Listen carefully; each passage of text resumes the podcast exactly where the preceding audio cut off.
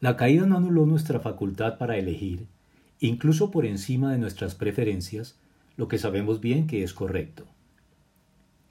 Al crearnos como seres humanos que reflejan su imagen y semejanza, Dios nos dotó de una voluntad autodeterminada, que por más condicionada que pueda encontrarse por los estímulos y circunstancias externas, o por la fuerza de nuestras inclinaciones y debilidades internas de carácter compulsivo, nunca puede verse obligada del todo a hacer lo que en realidad no quiere hacer.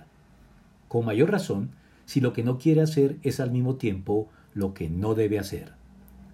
El psiquiatra judío Viktor Frankl, sobreviviente de los campos de concentración nazis, declaró que al hombre se le puede arrebatar todo, salvo la última de las libertades humanas, la elección de la actitud personal ante un conjunto de circunstancias para decidir su propio camino.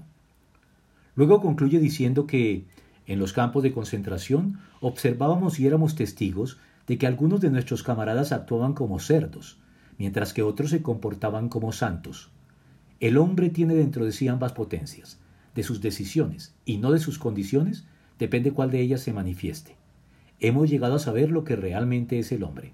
Después de todo, el hombre es ese ser que ha inventado las cámaras de gas de Auschwitz, pero también es el ser que ha entrado en esas cámaras con la cabeza erguida y el Padre Nuestro o el Shema Israel en sus labios.